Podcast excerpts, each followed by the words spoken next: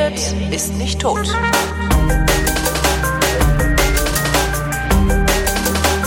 Willkommen zum Geschichtsunterricht einer Koproduktion von D-Radio Wissen und Vrindt und ausgeliehen von D-Radio Wissen habe ich mir den Historiker Matthias von Hellfeld. Hallo Matthias. Und wie immer stets für dich da. stets ihr Matthias von Hellfeld. Ähm, genau. Thema heute, das langweiligste Lied der Welt. Das Lied der Deutschen. Ähm, ich habe ja angekündigt, dass ich das Thema total dissen werde. Ich finde wirklich unsere Nationalhymne grauenhaft. Und zwar hauptsächlich strukturell. Ich finde die so furchtbar langweilig und wenig heiter. Und wir sind ein Land, dem es so unglaublich gut geht. Und ich finde immer, wir bräuchten eine heiterere Hymne. Kannst du mich bitte unterbrechen, damit ich mich nicht in Rage rede? Holger, ja? wir brauchen keine andere Hymne. Wo hol? Nein. Doch. Also, wenn du, wenn du, das mal, wenn du das mal vergleichen möchtest mit Frankreich oder mit Portugal, die haben wir jetzt so oft bei der ähm, Europameisterschaft gehört oder vielleicht auch bei den Olympischen Spielen, da wird gemordet und totgeschlagen in den ja. Nationalhymnen, dass es nur so knallt. Der Text kann ja und, gleich bleiben, aber kann man da nicht irgendwie so schön irgendwie so einen Harlekin tanzen lassen mit einem Schellenhut und so? Ja, ähm, und insofern ähm, würde ich sagen, also wenn man sich ein bisschen mit beschäftigt mit unserer Nationalhymne, dann kommt sie so schlecht gar nicht weg. Ähm, und man kann auch alles erklären sozusagen, warum A, die Musik so ist und B, der Text. Ich fange, weil du es jetzt äh, so dissend schon gesagt hast, ähm, mit der Musik an. Das okay. ist Haydn und ähm, war eine Verbeugung an den Kaiser, der damals, ähm, also an den österreichischen Kaiser, äh, das Ganze ist ja geschrieben worden 1841 und ähm, da herrschte in Deutschland noch keine Einigkeit in dem Sinne, wie wir das vielleicht heute kennen. Also es gab keinen gemeinsamen deutschen Staat, es gab einen Bund, ein, ein Bundessystem, einen deutschen Bund gegründet auf äh, dem Wiener Kongress 1815 nach den Napoleonischen Kriegen. Mhm. Und ähm, gleichzeitig war Österreich aber eben auch ein deutscher Staat, der aber zu diesem deutschen Bund zwar irgendwie dazugehörte, aber dann auch wieder nicht. Und ähm, die Idee war sozusagen, dass man doch überlegen sollte, ein gemeinsames Deutschland zu haben, wie es die Franzosen oder die Spanier oder die Belgier, nimm wen du willst, mhm. ähm, schon lange hatten. Und die einzigen, die das eben noch nicht hatten, waren die Deutschen. Und das hat ja sehr viele Gründe. Und diese Gründe führten letzten Endes dazu, dass eben Hoffmann von Fallersleben auf seiner berühmten Fahrt nach Helgoland darüber sinniert hat, wie man denn den Deutschen sozusagen ein Lied schreiben könnte, so eine Art Hymne, die all diese komplizierten Situationen, in denen sich die Deutschen befanden, ähm, sozusagen in einem Lied so auflöst, dass man sagt, wenn ihr das doch so und so machen könntet, dann wäre vielleicht am Ende ein gemeinsamer deutscher Staat äh, das Ergebnis eures Handelns. Das heißt, das Lied der Deutschen ist eine Handlungsanweisung? Das Lied der Deutschen ist eine Sehnsuchtsbeschreibung, eine sagen wir es erstmal so. Okay. Sagen wir es erstmal so. Ähm, und dazu muss man so ein paar Dinge einfach mal im Kopf haben. Also ich hatte eben schon gesagt, dass die Deutschen in einem deutschen Bund lebten und dass es sehr viele kleinere und mittlere und etwas größere Fürstentümer und Königtümer gab. Ähm, ich sage mal zu Luthers Zeiten, das ist natürlich schon ein bisschen weiter weg, also um 1500 herum waren es 300 gezählte 53 eigenständige Territorialgebilde auf einem Gebiet, das natürlich etwas größer war als die heutige Bundesrepublik. Und aber die wollten aber alle Zoll haben, wenn man durchfährt. Alle ne? wollten sie Zoll oh haben. Alle hatten sie eigene Vorstellungen vom Leben und eigene Fürsten. Und äh, unser Föderalismus kommt eben daher, dass wir über viele Jahrhunderte in diesen zerstrittenen aufgeteilten kleineren Einheiten gelebt haben. Da war eben Bielefeld erst und Deutschland dann als zweites. Mhm. Und insofern ähm, ist dieser Föderalismus und diese Regionalbezogenheit und das Kölsche in uns und das Berliner und so weiter, das gehört ja. eben alles dazu. Das ist in anderen Ländern nicht so ausgeprägt wie bei uns. Aber das ist eine Grund, Struktur, die die Deutschen haben und die muss man bedenken, wenn man sich über die Deutschen von heute beschwert. Denkst du, wir werden das irgendwann mal los? Also weil das geht mir ja genauso. Also ich bin in Köln ja. geboren, ich lebe in Berlin. Wenn mich jemand fragt, was ich bin, sage ich, ich bin Kölner, obwohl ich, obwohl ich eigentlich Deutscher bin beziehungsweise ja. Europäer. Aber das ja. ist tatsächlich so. Kriegen wir das irgendwann mal raus? Nein, ich glaube nicht. Nee, das ne? ist tatsächlich nein. Genauso wie die Franzosen ihren Zentralismus nicht rauskriegen. Äh, die haben auf der Ile de la Cité eine römische, ähm, ein römisches Gebäude genommen genommen und haben dort ihren ersten König reingesetzt. Und damit war es dann entschieden. Frankreich ist zentralistisch, weil alles von der Idel-Cité beziehungsweise aus Paris äh, gelenkt wird. Und die Teile, also die, die Ränder sozusagen, die Partikularinteressen ähm, waren immer der Zentralgewalt unterstellt und wurden auch mit Gewalt der unterstellt, wenn es sein musste. Mhm. Und in Deutschland war es eben anders. Und insofern hat sich eine, ein gemeinsames Streben nach einem deutschen Staat, äh, nach einem gemeinsamen deutschen Königreich oder wie immer man das dann bezeichnen möchte, eben erst sehr viel später herausgebildet als bei unseren Nachbarn. Und insofern gab es natürlich in Deutschland immer schon Leute, die gesagt haben, äh, wir müssten das eigentlich auch so machen. Und wir müssten eigentlich auch versuchen, einen gemeinsamen Staat zu haben.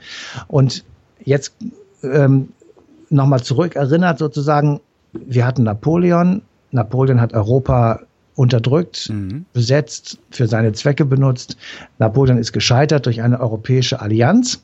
Und als diese Allianz zustande kam, äh, beginnt sozusagen von Preußen aus ich sag mal, so etwas wie eine Art Nationalstolz. Da war auf einmal klar, oh, wir alle, wenn wir alle zusammenstehen, dann können wir diesen, dieses Genie Napoleon, von der wir ja alle irgendwie Angst haben, weil er so ein militärisch erfolgreicher Mensch gewesen ist oder ist, äh, können wir vielleicht doch zusammen mit den Österreichern und äh, noch anderen können wir den besiegen und dann können wir wieder frei sein und dann können wir wieder unser eigenes Leben führen. Und solche Gedanken gingen damals durch das Volk und wurden eben auf dem Wiener Kongress ich sage mal in Anführungsstrichen bitterlich enttäuscht, weil auf dem Wiener Kongress entschieden wurde, es wird kein deutscher Staat gegründet der meinetwegen einen deutschen König hat, zu dem Preußen gehört und zu dem ähm, diese vielen kleinen äh, Duodezfürsten gehören, die es damals gab, sondern es wird ein deutscher Bund gegründet und in diesen deutschen Bund hinein regieren Preußen und Österreich sozusagen von außen.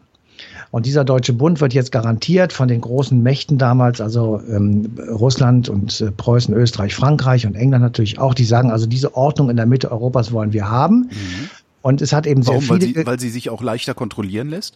Ähm, die lässt sich leichter kontrollieren, aber der Hauptgrund war, ähm, sie hatten einfach Angst vor einer sechsten Großmacht. Und äh, sie ah, okay. ja, ja das heißt, du machst lieber zwei, zwei Mittelmächte äh, statt einer Großmacht und dann hast du deine Ruhe. Na, du hast dann keinen Konkurrenten. Also ja, das ja. musst du mal ganz pragmatisch, also jetzt mal ohne äh, wilde Unterdrückungs- und Verschwörungstheorien. Mhm.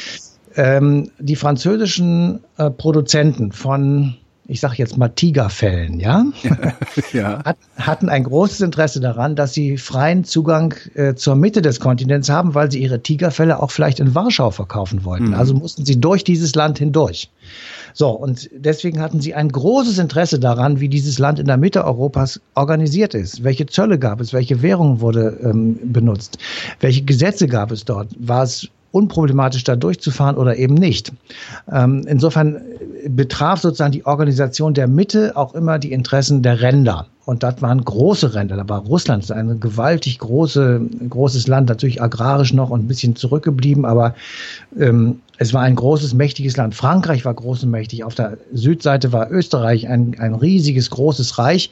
Oben im Nordosten gab es Preußen und dann gab es ja noch die Insel mit den Engländern. Auch die mhm. hatten Interessen. Insofern äh, war das für die Deutschen nicht so ganz einfach, ich sage jetzt einfach mal diesen Wunsch, wenn es ihn denn wirklich gegeben haben sollte, in der Mehrheit nicht, aber bei den Intellektuellen und bei vielen Schriftstellern, ähm, diesen Wunsch nach einem gemeinsamen Staat durchzusetzen, das war sehr schwierig und wurde eben auf dem Wiener Kongress auch äh, negiert.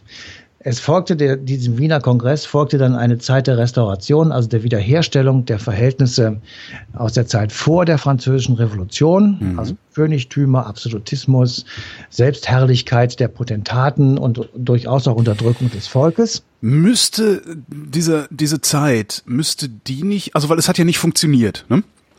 Müsste das nicht eigentlich dazu führen, dass niemand jemals wieder versucht, Verhältnisse wiederherzustellen, wie sie mal waren, weil jedem klar geworden ist, dass wenn einmal der Gedanke in der Welt ist, dass die Verhältnisse anders sein könnten oder sogar schon, sie schon anders waren, dass dahinter nicht mehr zurückzugehen ist, dass das nicht ja, also hintergehbar ist?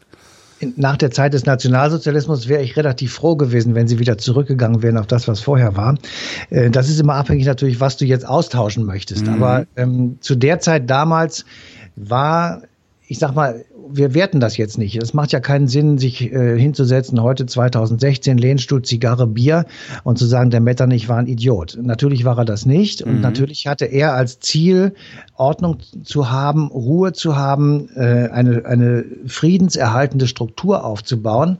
Und ähm, die Grundlage der großen Diplomatie sozusagen beginnt mit dem Wiener Kongress. Also von da an gab es Gipfeltreffen. Da wurden Diplomaten losgeschickt, um Konflikte im Vorfeld schon zu befrieden und gar nicht erst aufkommen zu lassen. Es hat eine relativ lange Zeit, relativ lange Zeit des Friedens in Europa gegeben. Mhm.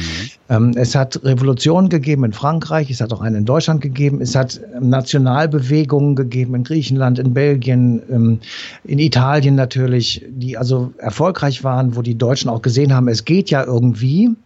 Aber trotzdem war der, der Gedanke sozusagen, Ruhe zu bewahren, Ordnung zu haben, dieses Chaos der französischen Revolution mit, den, mit der Folge des napoleonischen Kriege nicht noch einmal zu erleben. Man nennt das ja auch Biedermeier, was zu der Zeit äh, in Deutschland und anderen Teilen Europas äh, Einzug hält. Also mhm. dieses beschauliche, der Vater mit äh, steifem Kragen und korrekt gekleidet, die Frau mit enger Taille und großem Hut mhm. und äh, fünf kleinen Kindern, die genau. äh, in äh, Matrosenuniform durch die Gegend rennen oder irgendwie komisch gekleidet sind. Und wir finden das alles ganz furchtbar. Aber es war halt damals so. Und äh, in dieser Situation sozusagen war es nicht möglich oder hat auch es viel auf keinen fruchtbaren Boden, jedenfalls äh, nicht in den 20er Jahren, sage ich jetzt einfach mal, äh, Nationalgefühl, sprich Revolution, Veränderung, Neuigkeiten, neuer Aufbruch, Umstrukturierung des bisherigen durchzusetzen, jedenfalls nicht bei der breiten Bevölkerungsmehrheit. Mhm.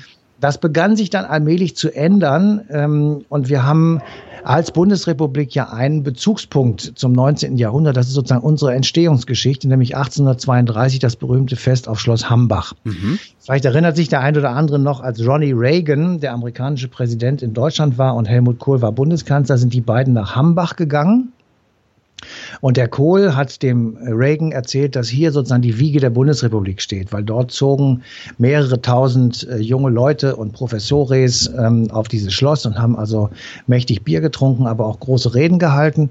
Schwarz-Rot-Gold war die Farbe und es wurde versucht, eine einige deutsche Republik ähm, zu fordern oder es wurde gefordert ähm, mit bestimmten Rechten und Pflichten für den Einzelnen, also durchaus Dinge, die wir heute im Grundgesetz auch wiederfinden. Mhm.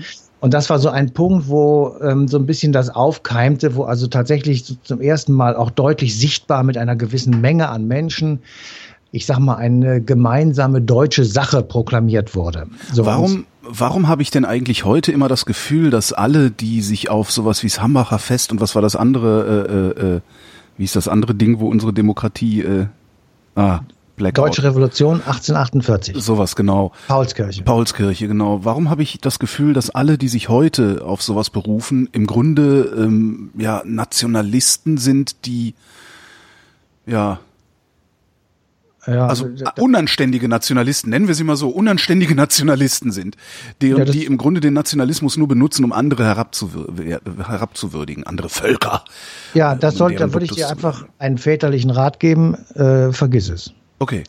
Weil das, das, weil das, weil das falsch ist. Das heißt, diese ähm, ganzen Burschenschaftler, die ich mir so angucke. Nein, nein, ja, äh, ja, ja. Burschenschaftler ist noch was ganz anderes. Ah, also okay. Also, da, da hast du jetzt, da verwechselst du das Wartburgfest. Wartburg. ah, Mann, das, das, da wollte ich die ganze Zeit hin. Ja. Das, das war 1817. Ja. In, in, Erinnerung an Martin Luther 1517 auf der Wartburg. Ähm, und äh, da wurden tatsächlich, äh, da wurde noch mehr Bier getrunken und da wurden tatsächlich relativ viele nationalistische Phrasen gedroschen. Aber Paulskirche und Hambach sind tatsächlich demokratische Traditionen, auf die wir uns berufen können, und zwar guten Gewissens. Okay.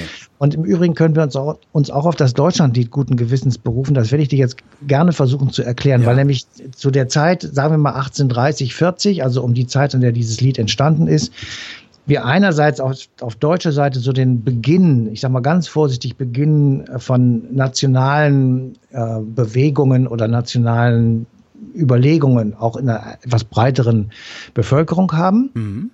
Gleichzeitig haben wir ja auch Nachbarn um uns herum, insbesondere Frankreich. Das deutsch-französische Verhältnis war immer schon relativ kompliziert und äh, die Franzosen hatten zu den, ich sag mal, Ende der 30er Jahre das Problem, äh, in außenpolitischen Krisen sich zu befinden, also sich nicht durchsetzen zu können. Und der damalige französische Ministerpräsident Adolphe Thiers ähm, sagt, ich lenke jetzt mein Volk ab das ist ja eine sehr probate Methode, die auch heute gerne gemacht mhm. wird. Ich lenke mein Volk ab und fordere den Rhein als französische Ostgrenze. So, mal kurz, noch mal ganz weit zurück, ähm, dass der Rhein eine Teilung zwischen Franzosen und Deutschen sein könnte, hat schon Cäsar festgestellt. Ja. Ja, De Bello Tja, weil er nicht drüber gekommen ist. Ne? Ja, De, Be De Bello Gallico. Und ja. ähm, er hat das äh, sehr weitschauend offenbar gesehen. Und die Franzosen haben immer mal wieder probiert, den Rhein zu ihrer Ostgrenze mhm. zu machen. Napoleon hat das gemacht ähm, für die Zeit, die er regierte. Aber auch davor war das immer schon mal auf der Tagesordnung. Und das war natürlich etwas, was die Deutschen, und da waren sie dann tatsächlich alle von betroffen, nicht so toll fanden. Und in dem Moment, wo jetzt äh, in den Ende der 30er, Anfang der 40er Jahre die Franzosen äh, das wieder sozusagen aufmachten, wurde der Rhein auf einmal ein nationales Kulturgut. Und es begann mhm. die berühmte Rheinkrise. Und die Rheinkrise bedeutet, dass die Deutschen, und zwar alle, sich jetzt aufgefordert fühlten, den Rhein zu ihrem Fluss zu machen. Ah. Zu, einem, zu einem nationalen Fluss, der zu verteidigen ist. Identitätsstiftung. Identitätsstiftung ist das Wort. Und ah. jetzt äh, sage ich dir mal, ähm, der Rhein wurde besungen. Ja? ja, sie dürfen ihn nicht haben, den schönen deutschen Rhein. Und dann wurden Rheinlieder geschrieben. Dann ähm, kennen wir alle unseren Freund Richard Wagner, viel Blech, gute Musik. Und der macht die Nibelungen, den Ring der Nibelungen. Stimmt der spielt, der Rhein. Der spielt eigentlich in Burgund aber er verlegt ihn an den Rhein, ja. um sich eben als Teil dieser Rheinliedbewegung oder dieses, dieser Rhein-Identifizierung ähm, ähm, auch zu outen. Und die Krise sozusagen äh, stiftet so ein bisschen Nationalgefühl, ein bisschen Identitätsgefühl. Wie alle, auch die Bayern wollen jetzt den Rhein verteidigen sozusagen und wollen dieses und das will schon was heißen, ne? der Franzosen verhindern. Und jetzt kommen wir zu meinem Freund Hugo Hoffmann von Fallersleben, der äh, ordentlich gekleidet ähm, äh, sich auf den Weg nach Helgoland macht und dort äh, sich hinsetzt und sagt, ich will jetzt ein Lied für die Deutschen schreiben. So. Oh. Und dann sagt er Deutschland, Deutschland über alles. Das ist ja das, was uns die ganze Zeit so nervt. Ja, ja und wir wirklich sagen, von der Memel bis zum Belt. Äh, von der Edge bis an den Belt. Mars, Memel, Edge, Belt. Mars Memel Edge Belt, Entschuldigung. Also äh, ist interessant, dass man die erste Strophe, also die dritte ist ja offiziell, die erste kennen wir alle, von der zweiten haben wir noch nie gehört. Ja, ist dir das mal aufgefallen? Oder nee, kannst du die auswendig? Nein, überhaupt nicht. Ich kann auch die dritte nicht auswendig. Oh. Ähm, das kann ja sogar ich. Nee. Ich singe die auch nicht mit. Ist ja auch egal. ich, ähm, ich aus ästhetischen Gründen. Aber wir wieder am Anfang. Ja, Entschuldigung. Also Fallersleben ja. hat dann dieses Lied äh, geschrieben, Deutschland, Deutschland über alles, die erste ja. Zeile. Genau, und ähm, es geht um die, ich will jetzt mal die erste Zeile rauspicken ja. und da werden wir auch gleich noch einen Experten zu hören, der das noch viel besser kann als ich, aber ich will es schon mal antexten und vorbereiten. Bedeutete die erste Zeile Deutschland, Deutschland über alles, bedeutete eben nicht, und das ist wirklich wichtig, bedeutete nicht, dass Deutschland über Frankreich, Russland, Österreich oder sonst irgendjemandem steht, sondern, sondern die Vereinigung der deutschen Länder zu Deutschland über allem anderen steht, was in diesen Ländern passiert. Deutschland. Meine so, Interpretation. Genau, ist auch richtig. Das gesamte ja. Deutschland, also ein deutsches Reich sozusagen. Ein Deutschland sollte über den kleineren Fürsten stehen. Ja. Die sollten endlich mal ihre Partikularinteressen aufgeben und sagen, wir machen ein gemeinsames Deutschland. Und das ist der Sinn dieser, dieser Zeile Deutschland, Deutschland über alles. Und das erklärt uns jetzt noch einmal ein Mensch, der das wissenschaftlich bearbeitet, nämlich Mario Kräuter. Da muss man zunächst auf eine Sache hinweisen. Äh, Strophe 1 und 2 arbeiten ohne Ausrufezeichen bis dann ganz zum Schluss. Das heißt, da kommen immer Kommata. Deutschland, Deutschland über alles, Komma, über alles in der Welt, Komma, wenn es steht zum Schutz und Rutze. Da ging es nicht um dieses Deutschland über alles, das dann die Nazis daraus machten mit dem Ausrufezeichen. Es war die Zeit des Deutschen Bundes, der Zersplitterung, der Zensur, der bewussten Fürstenherrschaft auch von irgendwelchen kleinen Fürstentümleinchen duodezartiger Art. Das sollte überwunden werden durch ein einiges Deutschland, das eben den Sprachraum umfassen sollte. Also die Nationalidee, wie sie im 19. Jahrhundert ganz klassisch war. Und er macht noch einen zweiten Punkt, äh, den ich jetzt gerne aufgreifen würde, nochmal deutlich, weswegen wir auch dieses Lied äh, mit so viel Bauchgrimmen sozusagen ähm, ja, singen bzw. zur Kenntnis nehmen. Die Nazis haben eben ein Ausrufungszeichen dran gemacht und haben mhm. es genau umgedeutet und haben dann eben gesagt, Deutschland über alles und das meinte über Frankreich, über England, über Russland und so weiter. Und das ist, äh, was eben auch schwer rauszukriegen ist und was, wenn man es nur so liest und nicht den Hintergrund weiß, auch schwer zu erkennen ist.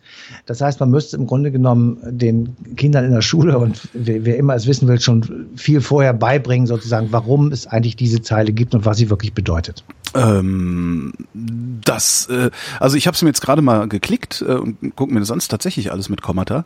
Äh, ich denke, weiß ich nicht, das kann aber jetzt natürlich auch daran liegen, dass ich schon oft drüber geredet habe und wir jetzt gerade auch schon mal drüber geredet haben wieder. Äh, ich finde im Kontext kann das gar nichts anderes bedeuten. Deutschland, Deutschland über alles, über alles in der ja. Welt. Wenn es stets mhm. zu Schutz und Trutze brüderlich zusammenhält. Genau.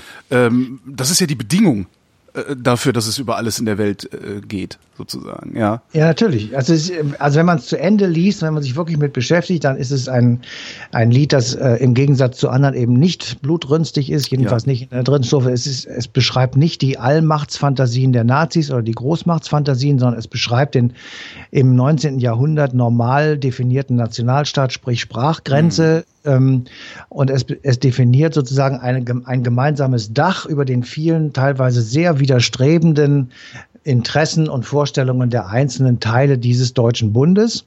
Und ich sage ja immer, mein Lieblingsbeispiel ist, wenn die Ministerpräsidenten nach Berlin reiten, dann fühle ich manchmal, als dann denke ich manchmal, die fühlen sich wie die äh, Duodezfürsten des 19. Jahrhunderts, ja, weil, genau weil die, weil die äh, wie die Blöden äh, um irgendwelche Kleinigkeiten kämpfen mhm. und das Große aus dem Auge lassen. Die sollten sich mal das Deutschlandlied vornehmen, es gemeinsam singen und dann den ganzen Scheiß lassen. Mhm. Ja, Zumal in der Kultur- und Bildungspolitik, was mein größter Zorn ist in diesem Land. Ja, wenn die ordentlich wäre und nicht äh, Duodezfürstenartig betrieben würde, dann würde das Deutschlandlied vielleicht auch längst richtig verstanden und zwar so großflächig, dass man alle drei Strophen singen könnte, ohne ähm, sich der Wiederbetätigung oder sich dem Verdacht der Wiederbetätigung äh, auszusetzen.